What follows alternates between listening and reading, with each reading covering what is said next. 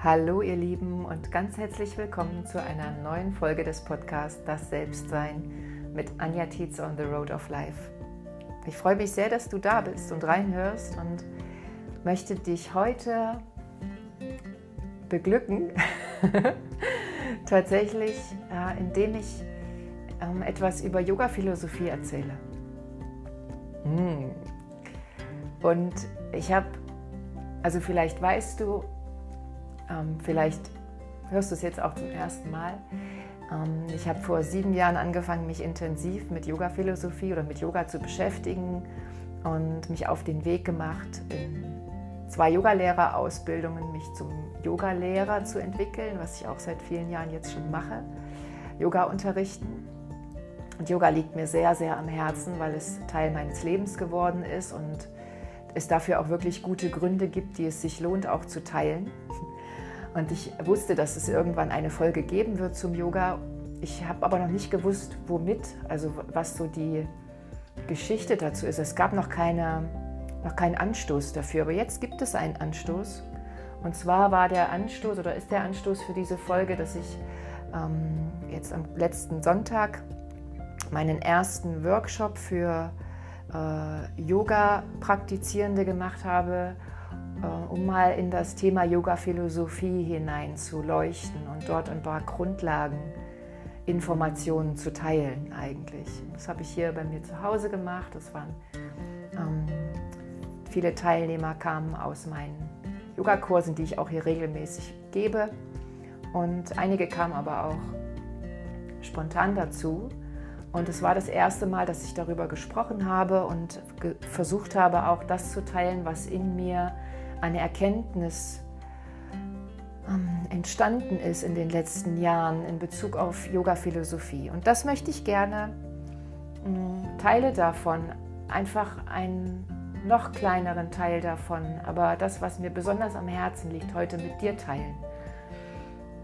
Und dazu lade ich dich herzlich ein. Keine Angst, es wird nicht ewig lang, sondern es geht mir einfach darum, mal einen anderen Blick oder von einem anderen Blickwinkel her in Yoga hineinzuschauen.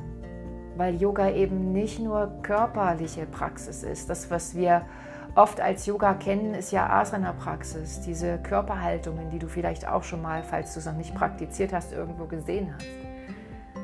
Und dass das nur ein Teil des Yoga ist und dass es auch einen bestimmten Grund dafür gibt, diese Asanas zu praktizieren und was sich aber dahinter verbirgt als Intention und als Idee, darüber würde ich gerne reden, weil es viel mehr Sinn macht, Yoga zu praktizieren, wenn man um das weiß, weil man einen anderen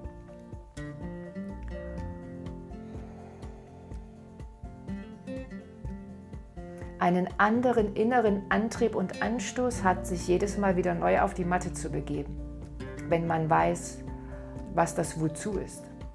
Und darum geht es heute. Ich wünsche dir ganz viel Freude dabei. Ähm, mach nicht nur deine Ohren auf, sondern auch dein Herz und lass dich inspirieren. Alles Liebe und viel Freude.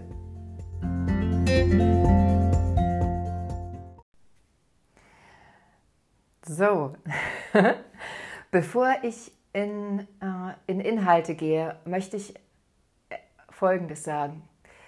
Das, was mich die Auseinandersetzung mit Yoga-Philosophie insbesondere gelehrt hat, ist, dass es keine alleinige Wahrheit gibt, egal in Bezug auf welche Frage. Es gibt nicht die Wahrheit. Und deshalb möchte ich dich auch einladen, falls du heute oder jetzt gleich Worte hörst, Begriffe von mir benutzt werden, die dir erstmal befremdlich erscheinen. Das können auch Worte wie Gott oder göttlich sein. Das hat zumindest bei mir am Anfang ziemlich viel Irritation auch ausgelöst. Dann versuche offen zu bleiben dafür und da, sich daran zu erinnern, dass wir Menschen Worte insbesondere deshalb benutzen, um uns ja irgendwie auszudrücken, um das, was in uns ist, auszudrücken. Aber ein Wort ist ja auch nur ein Wort. Und wie will ich eine sehr komplexe, und vielleicht kennst du das, wenn du zum Beispiel einfach tief in einem Gefühl bist oder in dir gerade ganz viele verschiedene Aspekte in Wallung sind, energetisiert sind, dass es manchmal total schwer ist, das in Worte zu fassen. Und das, was auch in der Philosophie passiert, ist, dass man versucht, das, was eigentlich gar nicht mit Worten so richtig zu beschreiben ist, dennoch irgendwie in Worte zu verpacken, um es anderen zugänglich zu machen. Und deshalb gibt es auch für ein und dasselbe äh, Thema oder für ein und dasselbe auszudrückende, ganz verschiedene Worte, die manchmal das Gleiche meinen, wiederum aber von je nachdem, welches, je nachdem, welches Individuum es gerade aufnimmt, wiederum anders interpretiert werden können. Es geht nicht um das Wort und deshalb werde ich auch oft unterschiedliche Worte benutzen, um ein und dieselbe Sache erklären zu wollen, ähm, um dir zu ermöglichen, vielleicht für dich einen Zugang zu finden über ein Wort, das mit dir resoniert. Das ist spannend und das ist lohnenswert, allein deshalb sich mit Philosophie in Berührung zu bringen, was ich auch vorher nie getan habe, bevor ich ähm, in die Yoga-Welt eintauchen durfte. Und ich bin überzeugt davon, ich wäre nicht so weit gegangen, auch glaube ich nicht in die zweite Yogalehrerausbildung, in vier Jahre Ausbildung hineingegangen, hätte die Yoga-Philosophie in meiner ersten Ausbildung mich nicht so angetriggert. Mir ging es nicht darum, in diese ganze Körperarbeit noch tiefer und noch tiefer einzutauchen. Ja, ging es auch in irgendeiner Form, weil wir uns natürlich als Menschen auch gut über den Körper ausdrücken, spüren und empfinden können. Und es gehört ja alles zusammen. Aber was mich wirklich fasziniert hat, ist diese, dieser Funke, den ich irgendwann mal, der übergesprungen ist wirklich zu mir, als jemand mir über Yoga-Philosophie erzählt hat und welche Schätze sich dahinter verbergen und welche äh, Wahrheiten, nehme ich doch das Wort in den Mund, oder auch Weisheiten, aber tatsächlich tiefe Wahrheiten, die eigentlich sehr einfach sind, aber doch nicht leicht zu greifen, weil es eben erfahr erfahren sein möchte. Und ein, mm, ein philosophisches Gebilde, nenne ich es mal, ähm, liegt in den beiden Worten Brahman und Atman. Und für mich ist es wirklich eine grundlegende Erkenntnis, die in Jahrtausende alten Schriften, die Yoga-Philosophie gründet irgendwann auf Schriften. Ganz früher wurde das eigentlich alles nur mündlich weitergegeben. Aber ungefähr vor 3000 Jahren wurde begonnen, das auch niederzuschreiben. Und in diesen ältesten Schriften ist das Prinzip von Brahman und Atman beschrieben.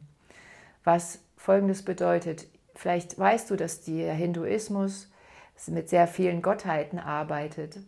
Und äh, das kann irritieren, wenn wir aus unserer Kultur eigentlich nur diesen einen Gott kennen, falls wir ihn überhaupt kennen.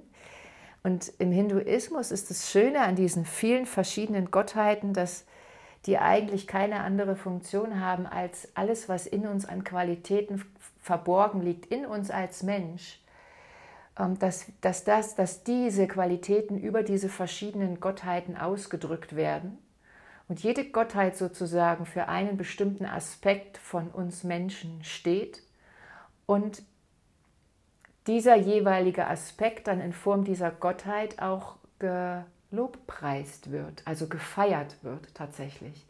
Das heißt, wenn die Hindus ihre Götter feiern, dann feiern sie im Prinzip sich selbst.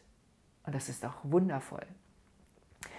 Und der Gott, der eigentlich über allem steht, ist Brahman. Und dieses Wort Brahman wird auch als Weltenseele bezeichnet, als das, was Ursprung für alles Leben und für alles, für alle Existenz auf dieser Welt eigentlich dort gesehen wird. Das Göttliche sozusagen. Oder Gott, das, die universelle Kraft zum Beispiel. Die kosmische Kraft, die kosmische Energie. Und dann gibt es Atman, und Atman steht für diese göttliche Energie, die in jedem Individuum, also in jedem von uns enthalten ist. Wenn also Brahman die Weltenseele ist, ist Atman die individuelle Seele jeder Person. Was nichts anderes heißt, als dass in diesen Schriften schon ein Begriff existierte, der beschreibt, dass wir als Menschen göttlich sind. Dass wir all diese Schönheit, all das, das, das Vollkommenste, was wir uns vorstellen können, in jedem von uns ist. Und das ist so wunderschön, ich kriege gleich Gänsehaut. Das heißt, wenn wir in der Persönlichkeitstrainerausbildung, denke ich an Dieter und Petra oder in, in vielen anderen Wissensgebieten äh, unserer heutigen Zeit auch, wenn wir über unser vollkommenes Potenzial reden, wenn wir über, über das, was in uns als vollkommene Grundlage existiert, das vollkommene Potenzial, wenn wir darüber reden, dann meint das Atman, das Göttliche in uns. Und das heißt, dass jeder von uns grundsätzlich erstmal vollkommen ist. Und das mhm. Und das ist so essentiell. Für mich war das total essentiell weil ich dieses Gottsein immer, weil ich mich aber auch nie damit beschäftigt hatte vielleicht. Ich will auch überhaupt nicht über irgendeine Religion urteilen, weil ich mich gar nicht damit auskenne. Ich kenne mich auch mit Hinduismus nicht aus. Ich spreche jetzt einfach nur von den Erfahrungen, die ich machen durfte. Und bis, bis ich das kennenlernte, war für mich Gott immer derjenige, der irgendwie auf einen Thron gestellt wurde, der allwissend ist, was für mich gleichzeitig bedeutet, ich bin es nicht, sondern es gibt etwas, dem ich hinterher, dem ich nacheifern kann, nach dem ich streben kann, was ich aber selbst eigentlich gar nicht bin und was für mich unerreichbar ist. Das war für mich bis dahin irgendwie so, so eine Wahrheit, die damit hier, was ich aber gerade erzählt habe, völlig umgekrempelt wird. Weil ich weiß jetzt, alles, was in mir ist, ist, ist alles, was ich brauche, um ein vollkommenes, glückliches und zufriedenes Leben zu führen. Und ich brauche niemand anderen. Und alles, was ich in der Natur als vollkommen sehe, zum Beispiel einen Baum, so vollkommen bin ich auch. Wir würden ja auch nie auf die Idee kommen, einen Baum, den wir uns anschauen, der im Wald steht, der da so wächst, wie er ist, dem irgendeinen Makel anzudichten. Selbst wenn er ein bisschen krumm gewachsen ist, würden wir sagen, ah, interessant. Wer weiß, warum das mit ihm passiert ist. Wir sehen, auch wir Menschen sehen in Natur eigentlich oft wahre Schönheit und wahre Pracht und Vollkommenheit.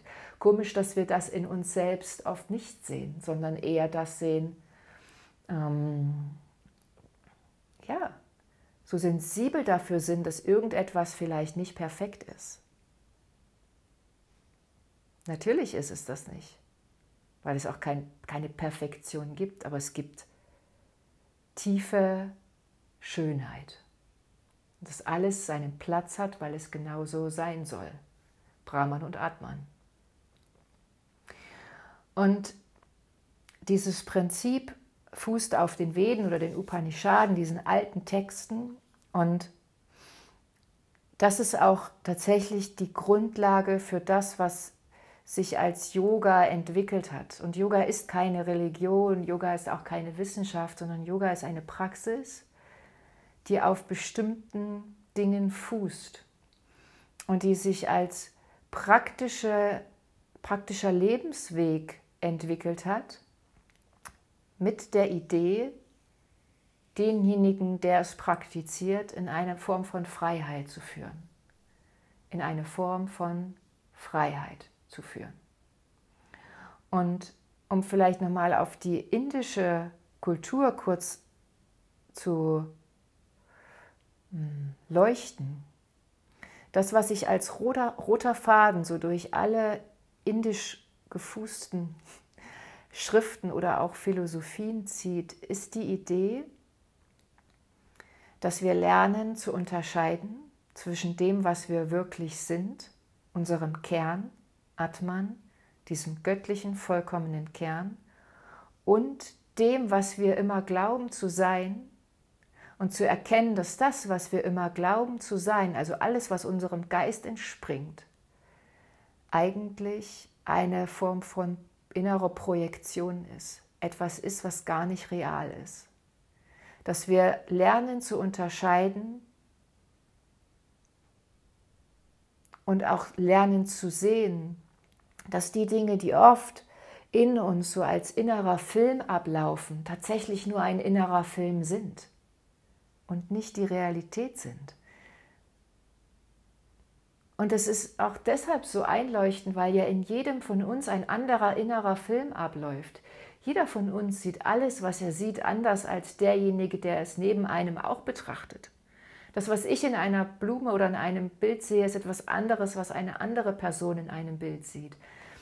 Und das muss auch so sein, weil ich habe ganz andere Erfahrungen gemacht. Ich komme aus einer anderen Welt. Ich bin ein anderer Mensch mit anderen Anlagen, mit äh, anderen Interessen. Deshalb ist das, was in mir passiert, mein eigener Film. Und es ist nicht die Realität. Und das meinte ich vorhin mit dieser wertvollen Erkenntnis, es gibt nicht die Wahrheit.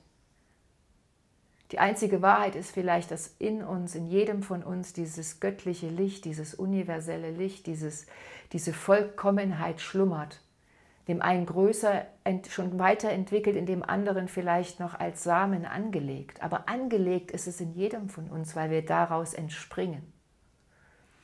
Und das ist die Grundlage auch für Yoga, dass wir versuchen, genau diese Unterscheidungsfähigkeit in uns zu entwickeln unterscheiden zu können, wer bin ich wirklich, was ist mein wahrer Wesenskern, was ist mein wahres Potenzial? Und zu erkennen, wenn in uns wieder ein Film abläuft, weil mein Geist unruhig ist, sich Dinge ausdenkt, versucht mich irgendwo hinzuziehen, weil wieder gerade irgendein Thema vielleicht auch außerhalb von mir in der Welt, in der ich lebe, so groß gemacht wird und es versucht, meine Aufmerksamkeit in seinen Bann zu ziehen, meine ganze Welt in seinen Bann zu ziehen. Und nein, ich spreche dieses Thema gerade nicht an, was so unglaublich viel Energie gerade versucht aus den Menschen herauszuziehen. Das ist ein Wahnsinn. Und genau darum geht es beim Yoga, dass wir bei uns bleiben und uns nicht vereinnahmen lassen von all diesem, sorry für das Wort, Scheiß. Aber auch abgeschwächt, ähm, dass wir uns nicht vereinnahmen lassen von unseren eigenen Mustern, von unseren eigenen Glaubenssätzen, sondern dass wir beginnen, das zu erkennen und dass wir durch das Erkennen uns selbst in die Lage versetzen, damit zu arbeiten und das, was an Dingen in uns so fest geworden sind, wie so ein Glaubenssatz zum Beispiel, wie eine Identität, wie ein Glaubenssatz zum Beispiel, ich habe Höhenangst und werde nie in meinem Leben von so einem komischen Turm springen. Fünf Meter oder drei Meter. Vielleicht erzähle ich auch noch, warum mir dieses Beispiel gerade kommt. Oder, äh, in, oder der Glaubenssatz, in meiner, in, in meiner Familie gab es so viele äh, Krankheiten das, in Bezug auf eine bestimmte Symptomatik. Ich habe so Angst davor, dass mich das auch ereilt. So ein, das ist ja schon fast ein Glaubenssatz, weil das wie so eine prophezeiende Annahme eigentlich ist dass mich das auch ereilen wird. Ich spreche jetzt mal in der Ich-Form. Und dass wir all diese Glaubenssätze erkennen, um dann damit arbeiten zu können. Und das, was sich da so als Blockade in uns manifestiert hat, dass wir dann durchs Erkennen wieder in die Lage versetzt werden, es aufzulösen. Und uns davon zu befreien. Das ist das, was ich mit befreien gemeint habe vorhin. Yoga-Praxis hat die Idee, uns zu befreien auf diesem Weg das Yoga, das, das, was in uns da an Stein auf dem Weg liegt, ein Stück weit zur Seite zu räumen oder einfach drumherum zu gehen und nicht davor stehen zu bleiben und darauf zu warten, dass irgendetwas passiert mit diesem Stein, sondern das Leben tatsächlich selbst in die Hand zu nehmen. Weil wir wissen, dass alles in uns ist, was wir dafür brauchen, um wieder auf dieses Atmen, das vollkommene Potenzial zurückzukommen. Genau. Und in diesen letzten 3000 Jahren hat sich Yoga über verschiedene Epochen immer weiterentwickelt, von diesem Brahman Atman weiterentwickelt. Und eine der wesentlichen auch ähm, ältesten philosophischen Systeme indischen Ursprungs ist das Samkhya. Und dazu möchte ich auch etwas sagen, weil Samkhya, genau das, was ich gerade versucht habe zu beschreiben, diesen Prozess des Erkennens, da eine, ein, eine sehr wertvolle, wie ich finde, Mm, Unterscheidung liefert. Samkhya unterscheidet nämlich in reines Sein und in das ewig Tuende. Das heißt, diese Philosophie sagt, es gibt in uns einen Kern, stell dir das ruhig als Kern vor, wie so ein Erdball und in, der Erdball, in dem Erdball ist der Erdkern. So ist in uns auch dieser Kern. Und das ist reines Sein, ohne Eigenschaft, ohne Veränderung, es verändert sich nie. Das ist wie der Samen, der in uns ist, reine Herrlichkeit, reines Sein. Und Samkhya sagt, alles, was nicht dieses reine Sein ist, alles darum herum, Prakriti nennen die das, ist das ewig Tuende und das ist immer in Veränderung. Es ist immer in Veränderung. Das heißt, das, was nicht unser Kern ist, ist immer in Veränderung. Und damit meint Samkhya, das ist unser Bewusstsein, das ist auch unsere Ich-Identität, also unser Ego, das ist unser Geist, das ist unser Denken, das sind unsere Emotionen und die sind in ständiger Bewegung. Und Samkhya sagt, dass dieses Verständnis, also wenn wir verstehen, das zu unterscheiden, zu unterscheiden lernen zwischen diesem Kern, der unveränderlich ist, und all dem anderen um uns herum, was in stetiger Veränderung ist, dann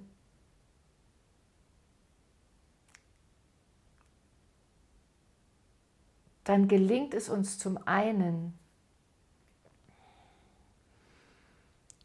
zu verstehen, dass das, wovon wir bisher glaubten, dass es Wahrheiten sind, auch die in stetiger Veränderung sind und dann gelingt es uns auch zu verstehen, dass das, was nicht unsere, unser Kern ist, was nicht dieser Kern ist, auch nicht das sein kann, was wir wirklich sind, weil es ja in ständiger Veränderung ist. Und der Wert dieser Philosophie ist, dass wir, indem wir lernen, zwischen dem zu unterscheiden, was wir meinen zu sein, das, was in ständiger Veränderung ist, und dem, was wir wirklich sind, unserem Kern, dass es uns über diesen Weg gelingt, uns, uns unsere innere Täuschung eigentlich zu erkennen, uns also zu enttäuschen. Was meine ich damit? Warum ist das, was wir als Mensch meinen zu sein, eine Täuschung? Weil alles in steter Veränderung ist weil alles vergänglich ist und der Zeit unterworfen ist. Nichts bleibt, wie es ist, von keiner Sekunde auf die andere bleibt etwas gleich. Da wir Menschen uns aber nach Beständigkeit sehnen und deshalb gerne an Dingen festhalten, wenn wir glauben, etwas erkannt zu haben, was für uns gut ist oder was wir mögen, dann halten wir gerne daran fest. Verstehst du? Ich glaube, du verstehst, was ich meine. Das ist in uns angelegt. Wir sehnen uns nach Beständigkeit und kleben deshalb an Dingen. In der Philosophie wird das Anhaftung genannt. Wir haften so an den Dingen. Und Samkhya sagt, das ist die Quelle allen Leidens. Weil wenn wir an Dingen anhaften, die sich aber ständig verändern, ist es ja, als rinnt es uns durch die Finger, weil es gar nicht mehr existent ist in dem Moment, in dem wir es nehmen. Aber wir möchten uns natürlich mit etwas identifizieren. Das ist so eine, so eine Sinnsuche. Wir möchten uns mit etwas identifizieren. Wir suchen nach dem Sinn des Lebens.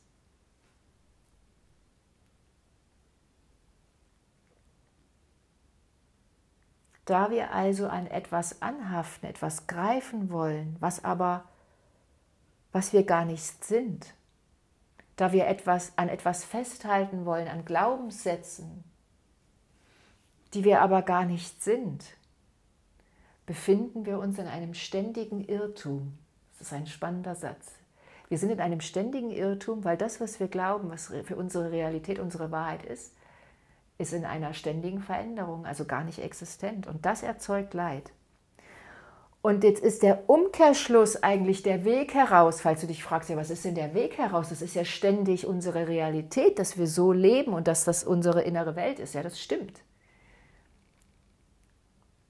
Der Umkehrschluss lautet, je mehr wir innerlich, je mehr ich innerlich mit mir verbunden bin, mit meinem Kern, mit meiner Herrlichkeit, mit meiner Göttlichkeit, mit dem, was ich wirklich bin, und ich nenne es einfach mal Liebe, das ist auch ein anderes Wort für Göttlichkeit, je mehr ich innerlich mit mir verbunden bin, mit dem, was wirklich ich bin, meinem vollkommenen Potenzial, umso weniger leide ich.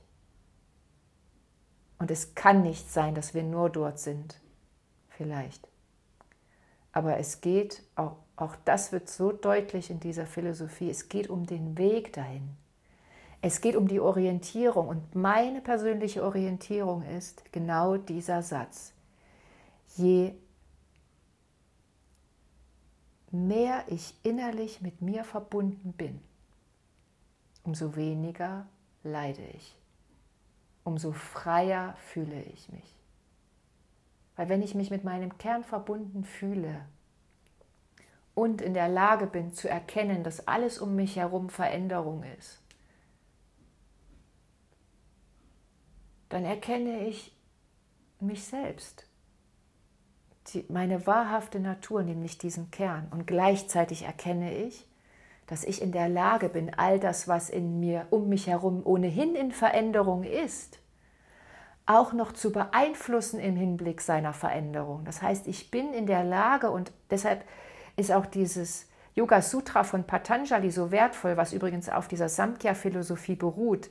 Das Yoga Sutra von Patanjali, nur als kleiner Exkurs, ist ein Leitfaden, so wird er auch übersetzt, der in fast allen Yoga-Traditionen Grundlage ist für die Yoga-Praxis. Und Patanjali, habe ich tatsächlich den Faden verloren?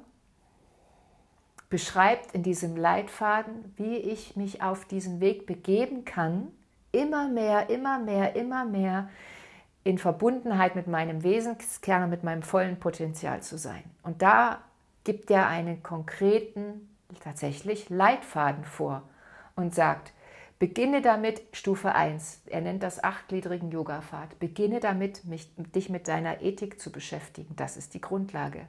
Und er formuliert da sowas wie die zehn Gebote des Yoga. Darin beschreibt er in fünf Geboten, wie sollte ich mit meiner Umwelt umgehen. Unter anderem Themen wie gewaltfrei sein. Und da spielen ganz viele Themen rein. Da geht es nicht nur um körperliche Gewalt. Da geht es darum, wie gehe ich mit meiner Umwelt gewaltfrei um. Mit den Lebewesen, die um mich herum sind zum Beispiel. Eines der fünf Themen ist Wahrhaftigkeit, Echtsein. Hm. Spannendes Thema. Wahrhaftig sein, echt sein. Nicht zu stehlen, nur, nur so viel zu nehmen, wie dir wirklich zusteht. Maß zu halten, all diese Dinge.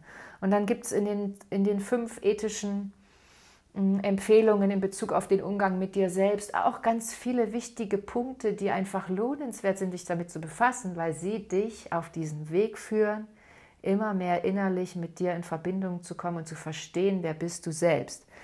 Und drei dieser zehn Gebote wiederholt er mehrfach in seinem Yoga Sutra und die nennt er auch ähm, die grundlegenden Qualitäten des Yoga.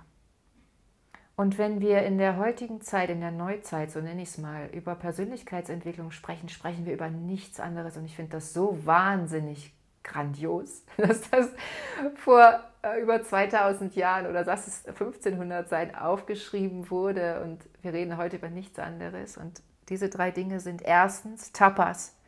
Und Tapas steht für bestetiges Üben, äh, beständiges Üben für äh, Disziplin, für Rhythmus, für inneres Feuer. Das heißt, es unterstellt, wenn wir in regelmäßigem Üben sind, wenn wir einen Rhythmus haben in unserem Tun, wenn wir immer wieder losgehen dann ist das eine Qualität, die uns zur Befreiung führt. Zweitens, Svadhyaya, Selbststudium. Er sagt, studiere dich selbst. Und du wirst alle Erkenntnisse erlangen, die du brauchst, um dich selbst zu finden. Na klar, wie sollte es auch anders sein? Studiere dich selbst. Und das Dritte ist, Ishvara Pranidhana. Und das wird oft übersetzt auch mit göttlicher Hingabe, Hingabe an Gott. Ich möchte Martin Henniger, meinem Philosophielehrer, danken, dass er etwas anderes, ein anderes Bild für mich gezeichnet hat. Er sagte, wenn du beständig übst, wenn du, wenn du diszipliniert bist, wenn du dich selbst studierst und alles tust, um voranzukommen, aber du irgendwo hängen bleibst und es irgendwo nicht weitergeht, wenn du also du erstens und zweitens wirklich praktizierst, aber irgendwie kommst du nicht voran, dann zieh den Joker Nummer drei. Und Joker Nummer drei ist, gib die Dinge dem Universum hin. Das ist mit Hingabe an Gott gemeint. Geh ein Stück zurück. Hab Vertrauen und übergib das, was du tust, ans Universum. Hafte nicht daran an, hafte auch nicht an den Ergebnissen an. Ich will aber, dass irgendwas passiert. Ich will jetzt endlich mit mir verbunden sein. Nein, löse dich von diesem Willen, bleibe aber in deiner Disziplin, bleibe in, deiner Selbst, in deinem Selbststudium. Aber dreh dich einfach mal um. Schließ die Augen und hab Vertrauen, dass es sich fügen wird. Ihr kennt das bestimmt, so eine Situation, wo wir was unbedingt wollen, unbedingt wollen. Und das passiert aber nicht. Und dann machen wir was anderes, sind vielleicht einfach nur abgelenkt oder lassen es mal liegen, lassen es mal ruhen und plötzlich kommt es irgendwo her und es geht weiter. Plötzlich rollt so ein Stein vor dir weg, warum auch immer, und es geht weiter. Das ist damit gemeint. Diese drei Qualitäten. Stetiges Üben, Selbststudium und nicht anhaften an, die, an der Sache, Hingabe. Und, und das sind diese ethischen Regeln, die Patanjali beschreibt als erste und zweite Stufe des Yoga-Weges. Und dann kommt Asana. Dann kommt die Körperarbeit, dann kommt Asana. Und dann können wir uns über unseren Körper in Verbindung mit uns selbst bringen. Dann kommt Pranayama, die Atemtechnik, Energielenkung. Und dann kommt die Vorstufe von Meditation. Die Vorstufe ist, die Sinne zu bündeln und zu lenken, die Sinne zu fokussieren, um, ja, wie dein Geist eigentlich ähm, anzuschirren. Das ist auch eine Definition. Das bedeutet das Wort Yoga auch, wenn wir den Wortstamm betrachten. Yoga bedeutet ähm, etwas anschirren im Sinne von äh, aufzäumen oder in Verbindung bringen. Und da gibt es so ein wunderschönes Bild. Stell dir vor, du schaust so einen Cäsar-Film. Haben wir bestimmt alle als Kind mal gesehen. Ne? Und da steht der Cäsar da auf seinem Wagen. ist ja links ein Rad und rechts ein Rad. Äh, er steht dann da drauf, vor ihm dann das Pferd, was ihn zieht. Und das Bild ist folgendes derjenige, der den Wagen lenkt, also Cäsar oder was, derjenige, der den Wagen lenkt, ist unser Bewusstsein. Das ist unser Bewusstsein. Das Bewusstsein hält die Zügel in der Hand. Die Zügel ist unser Geist. Und das ist eine ganz spannende, ein ganz spannender Punkt. In diesem Bild liegt auch die Aussage, wir sind unserem Geist, unsere, unseren Gedanken nicht ausgeliefert, sondern wir können in der Lage sein, unseren Geist selbst in die Hand zu nehmen. Das heißt, ihn zu führen, ihn zu leiten. Der Geist sind die Zügel und der Geist steht in Verbindung mit unseren Sinnen. Wir als Bewusstsein führen über unseren Geist unsere Sinne. Die Sinne sind das Pferd. Das heißt, wir können über unseren Geist unsere Sinne lenken und zwar genau dahin, wo wir sie haben wollen. Darum geht es. Darum geht es. Weil das ist der Weg, dich innerlich mit dir zu verbinden, indem du deinen Geist anschürst, in die Hand nimmst, die Zügel in die Hand nimmst und ihn dann lenkst.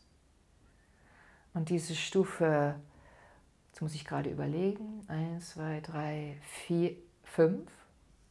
Pratyahara heißt das. Das ist das ähm, Lenken der Sinne. Es geht darum, nach der äh, Atempraxis die Sinne zu bündeln, die Augen zu schließen, die Sinne nach innen zu lenken. Hast du vielleicht auch schon mal in einer Yogastunde gehört oder in der Meditation, lenke deine Sinne nach innen. Und dann nimm dir ein Objekt, das du fokussierst, um dich mit diesem Objekt zu verbinden. Und das ist Meditation. Und das sind Stufe 6, 7 und 8. Dharana Dhyana Samadhi. Und das ist ein Konstrukt, da möchte ich auch gar nicht ins Detail gehen. Mm, am Ende geht es darum, dass wir das, was in uns ist, als Methode, nämlich der Geist, ist eine, ein, wie so ein Instrument, was wir nehmen können, um zu uns selbst zu finden, unseren Geist zu fokussieren auf eine Sache. Und Patanjali schreibt sogar, worauf wir uns fokussieren sollten, um mehr mit uns in Kontakt zu kommen. Und ganz oben steht, stehen die vier Bhavanas und das sind die Qualitäten von Liebe. Er schreibt, fokussiere dich auf alle Qualitäten von Liebe, Mitgefühl, liebende Güte, so ein schönes Wort, liebende Güte, so was Mütterliches. Weißt du, eine Mutter, die bedingungslos liebt, bedingungslose Liebe, Mitgefühl, Mitfreude und Geduld, so etwas wie Geduld. Das steht da. Leitfaden, ich erinnere daran. Wunderbar. Und dann sagt er auch, ich lese hier gerade, ich habe so eine schöne Tapete, da steht das alles drauf. Ähm, und es geht gar nicht so richtig, doch es geht schon darum, worauf du fokussierst. Du kannst auf den Atem fokussieren, du kannst auf äh, bestimmte Energieräume fokussieren, auf Chakren, auf deine Kehle zum Beispiel, jetzt in, in, zur Zeit des Fastens. Hier steht, das habe ich gelesen am Sonntag, fokussiere auf die Halsgrube, das stillt Hunger und Durst. Interessant. Da steht auch immer noch dabei, was wozu es gut ist. Sehr interessant.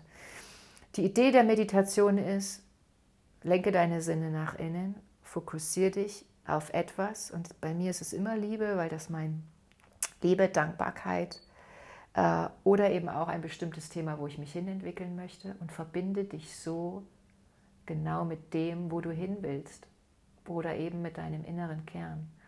Und das, was im Prozess der Meditation passieren wird, irgendwann, wenn du es regelmäßig mit Disziplin, Rhythmus und mit Selbststudium praktizierst, Hingabe, ähm, dass du irgendwann verschmelzen wirst, dass die Gedanken weniger werden im Kopf, dass du weniger müde sein wirst als vielleicht am Anfang deiner Meditationspraxis, dass du weniger abgelenkt sein wirst, dass du immer mehr in so einen Zustand von Verbundenheit mit deinem Meditationsobjekt, mit deinem Fokus sein wirst, dass plötzlich deine Intuition, deine innere Welt anfängt, dir Antworten zu geben auf Fragestellungen, zu denen du schon lange Antworten suchst und dass vor allem du irgendwann in einen Zustand von wirklichem inneren Frieden kommst, weil irgendwann es Momente geben wird, wo dein Geist vollkommen zur Ruhe kommt. Und wenn es nur Momente sind, in denen dein Geist vollkommen zur Ruhe kommt und es sich in dir einfach herrlich still anfühlt. Herrlich still anfühlt. Und das ist das, was es meint, wenn ich sage, je mehr ich innerlich mit mir verbunden bin, umso weniger Leid entsteht. Weil das, was in der Stille ist, ist Wahrheit, Schönheit, reines Sein, reines Sein. Dieser Kern, dieser Samen, der wir sind, nicht dies Veränderliche, immer in Bewegung Seiende um uns herum, sondern der Kern, das vollkommene Potenzial. Atmen. Und aus diesem, um es auch zu transferieren ins Leben, aus diesem Bewusstsein für dein vollkommenes Potenzial, für diese Ruhe, Klarheit, Schönheit in dir entspringt, kann nur ein wundervolles Leben entspringen. Weil du weißt, dass alles andere, was du vielleicht bisher als deine Identität wahrgenommen hast, bekommt eine andere Bedeutung, wird weniger bedeutend für dich. Und wenn wir wissen, wenn wir tief wirklich spüren, wie wer wir wirklich sind, also wenn wir diese Klarheit in uns fühlen, diese, diesen Kern in uns fühlen, dann fußt darauf auch ganz viel Selbstannahme, Liebe zu uns selbst. Und dann können wir von hier aus losgehen und unsere Träume und unser Leben realisieren und kreieren. Aber eben nicht, indem wir darauf beharren, dass irgendetwas in unserem Leben passieren muss, sondern dass wir sagen, wir definieren in uns Qualitäten, die wir uns in unserem Leben wünschen. Wie diesen Kompass, ich weiß nicht, ob es Folge 3 oder 4 war, als ich darüber sprach, den inneren Kompass, als ich aus dem Lebensplanseminar kam aus dieser Verbundenheit mit uns selbst, mit, aus dieser Ruhe heraus, kommen diese Qualitäten ganz automatisch. Da, da, kommt dann plötzlich die Qualität, ich möchte, in, ich möchte in Dankbarkeit durchs Leben gehen und möchte offen sein für all das, was in meinem Leben wertvolles und äh, lebenswertes ist und möchte das sehen und möchte das auch ganz bewusst wahrnehmen, in Dankbarkeit. Mitgefühl mit meinen Mitmenschen steht auf meinem Kompass. Freude und Lebensfreude, das Ausleben meiner Schöpferkraft, das Ausleben dieser Göttlichkeit, dieses Potenzials, das in mir ist, steht auf meinem Kompass als Qualität. Oder andere Dinge. Daraus kreiert sich dann der Kompass. Und den hast du in deiner Hand ständig. Oder er liegt in deinem Herz oder er ist in deinem Bauch. Finde einen Ort dafür in dir. Und damit gehst du all die Themen an, die dein Leben sich, die in deinem Leben sich als Herausforderungen kreieren. Und da komme ich zur Tantra, zur Tantra-Philosophie oder zur Strömung des Tantras, die irgendwann dann auch noch alle vorhergehenden Strömungen, aus denen der Yoga resultiert, weiterentwickelt hat. Patanjali war noch sehr unterwegs, da ging es noch sehr um Rückzug, das war Rückzug um, um Askese, das war auch die Zeit damals eher Ablehnung des Weltlichen. Da haben sich noch die Brahmanen, die sich mit Yoga beschäftigt haben, die Priester also zurückgezogen in die Höhle und haben sich in ihr Selbststudium vertieft, haben auch äh, den Körper eigentlich eher abgelehnt als ihn denn integriert, haben auch Frauen spielten keine Rolle in, in Spiritualität, in Yoga und dann kam der Tantra. Erst kam der Buddhismus, der hat das schon ein bisschen aufgeweicht und dann kam der Tantra. Und Tantra Im Tantra umarmen wir alles. Vor allem, nicht vor allem, aber wenn wir, ein Tantra wird auch übersetzt als Netz. Stell dir vor, es ist wie ein Netz und dieses Netz besteht aus Fäden und zwar aus allen Fäden, aus allen Gegebenheiten, Einflüssen, Strömungen, ähm, Energien, aus denen das Leben gewoben ist. Das ist Tantra. Und Tantra zelebriert dieses Netz. Tantra sagt, es ist alles wichtig. Es ist alles wichtig. Und es geht nicht darum, etwas abzulehnen und nur auf einer Seite der Medaille zu bleiben, sondern es geht darum, alles zu umarmen. Und es geht sogar darum, das Licht mit dem Dunkel zusammenzubringen, weil oder anders das Licht und das Dunkel zu leben, weil daraus ich Einheit erfahre. Indem ich das Licht und das Dunkel begrüße, erfahre ich Einheit, weil aus einer dualistischen Betrachtung, die ja immer mit ich und du und mit irgendwie mit Getrenntsein zu tun haben muss, zwei Zweierbetrachtung, dualistische Betrachtung, weil da eigentlich nur Leid existieren kann, weil Getrenntsein auch ein Leid ist. Und Tantra sagt, nein, es geht darum, beides in mir zu sehen und mich deshalb eins zu fühlen. Und das bedeutet auch, das anzunehmen, weil ich gerade vorhin über Erfahrungen gesprochen habe. Alle Erfahrungen, die mir widerfahren, anzunehmen und zu sehen, was, was die Einheitserfahrung daraus ist, die sich ergibt. Und das ist das klassische Bild. Wenn ich nie im Dunkel war, werde ich auch das Licht nicht sehen können. Und vielleicht ist deshalb auch das Leben so gedacht, dass wir als völlig Lichtwesen auf die Welt kommen, völlig ohne Dunkel, nur im Licht sind. So kommen wir ja auf die Welt. Und das Leben dann eigentlich die Phase des Dunkels auch ist, in Bezug zumindest auf seine Erfahrung, dass wir durch das Leben und durch das, was uns passiert, in Kontakt kommen mit diesem Dunkel, um dadurch erst zu sehen, welcher, welcher Reichtum und welche Herrlichkeit in uns ist. Und dadurch unseren Frieden finden. Frieden schließen, auch mit all den Dingen, die in uns passiert sind, äh, allen Herausforderungen, die sich zeigen mhm. und die uns überhaupt das in die Lage versetzen, das Licht zu erkennen, die Schönheit, die Herrlichkeit, unseren Kern zu erkennen. Genau. Und Tantra war tatsächlich dann eine Revolution, um hier auch mal den Bogen zu machen. Mm, und auch, möchte damit auch langsam, genau, nicht zum Ende kommen, aber doch auch einen Punkt machen. Der Tantra, da gibt es unterschiedliche Zahlen auch. Das ist das Schöne auch in Philosophie.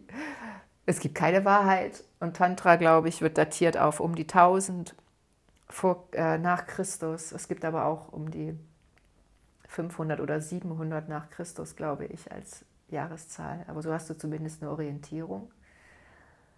Ähm, aus dem Tantra ist der Hatha Yoga entwachsen. Das Hatha Yoga ist eigentlich das, der Yoga, den wir heute kennen, mit auch äh, dem Chakrensystem, dem Energiesystem, mit dem Pranayama, der Atem, äh, der Atemarbeit, äh, weil über das Tantra im Yoga der Körper wieder eine andere Rolle bekommen hat. Weil durch die Tantra-Philosophie erkannt wurde oder der Tantra transportiert hat, dass der Körper unser Tempel ist, dass der Körper das Medium ist, durch das wir uns selbst als Wesen eigentlich erfahren können. Dass der Körper das Medium ist, was uns in die Lage versetzt, überhaupt Spiritualität zu erfahren. Und dass sich im Körper alles zeigt, was wir sind. Und dass der Körper ein Ausdruck von uns sein muss. Und ich finde dieses Bild so wunderschön. Der Körper ist dein Tempel. Und wenn du schon einmal in einem Tempel warst oder vielleicht einen Film darüber gesehen hast, dann, dann weißt du, der Tempel ist ein, ein, ein über alle Maßen gepflegtes Gebäude, oft verziert mit den schönsten Bildern, den besten, schönsten, feinsten, wertvollsten Materialien. Es ist ein Ort der Ruhe und der Besinnung. Es ist ein Ort, in dem man sich wohlfühlt, wo man hingeht und sich zurückzieht, wenn man Kraft braucht. Es ist ein Kraftort. Das ist ein Tempel, ein Kraftort. Und wenn dieses Bild in dir entsteht, dann nutzt es mal, um es zu übertragen auf deinen Körper. Pflege deinen Körper, als sei es dein Tempel, damit dein Geist und deine Seele Lust hat, darin zu wohnen. ist das nicht herrlich? Ja, das ist herrlich, genau. Und der Hatha-Yoga fußt genau darauf. Und deshalb tun wir im Yoga all diese wunderbaren Dinge, um unseren Körper zu pflegen, aber eben auch, um unsere um unseren Geist zu lenken nach innen in unsere Herrlichkeit und damit unserer Seele ähm, den nötigen Raum zu geben. Genau. Ich würde mich total freuen, ähm, dich dein Interesse geweckt zu haben tatsächlich für Yoga. Und das ist lohnenswert. Wo auch immer du einsteigst.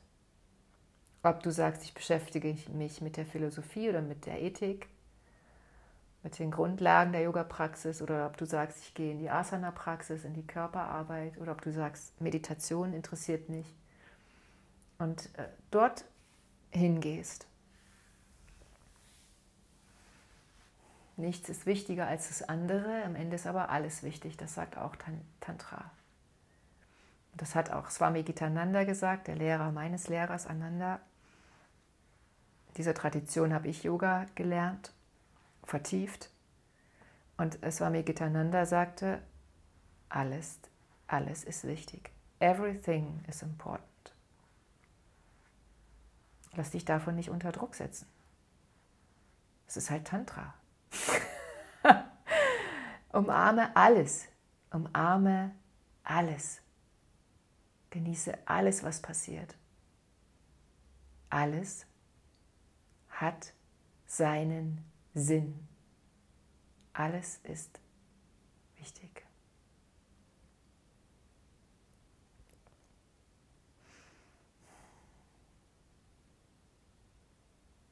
Namaste.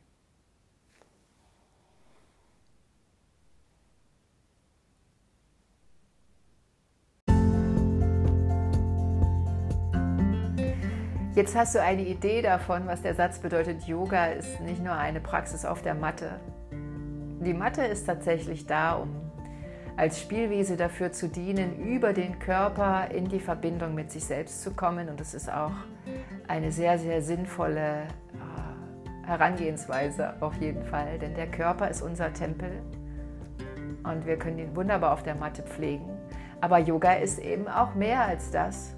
Es ist eine Lebensphilosophie, es ist eine Art, durchs Leben zu gehen, ein Leitfaden, um sein Leben zu absolvieren und in Zufriedenheit zu kommen, in Frieden zu kommen mit sich selbst. Und ich bin dir von Herzen dankbar, dass du ähm, bis hierhin gehört hast und ich wünsche mir und hoffe sehr, dass ein paar Dinge in dir ähm, auch als Funken übergesprungen sind und dir ein Stück Motivation geben können, auf deinem Weg weiterzugehen. Auf deinem Weg mit oder ohne Yoga, aber auf deinem Weg weiterzugehen, in Verbindung mit deinem wahren Kern, mit deinem, mit deinem vollkommenen Potenzial zu kommen, mit deinem höchsten Selbst, mit deiner Herrlichkeit, mit dem, was du bist als herrliches und einzigartiges Wesen, denn das sind wir alle und du bist es auch.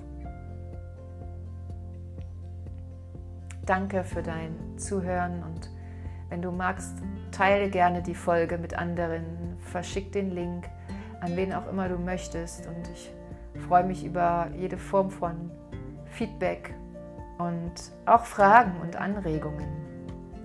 Über meine Homepage findest du meinen Kontakt oder auf Facebook über Messenger. Du findest bestimmt einen Weg, deine Fragen oder Kommentare loszuwerden. Und ich danke dir schon im Vorhinein dafür und wenn es dich nicht gäbe als Hörer, dann hätte ich nicht die Möglichkeit gehabt, das zu sagen, was ich so wichtig finde, auch als Botschaft für uns alle, um uns selbst zu erkennen. Und dafür danke ich dir, dass du mir dein Gehör schenkst.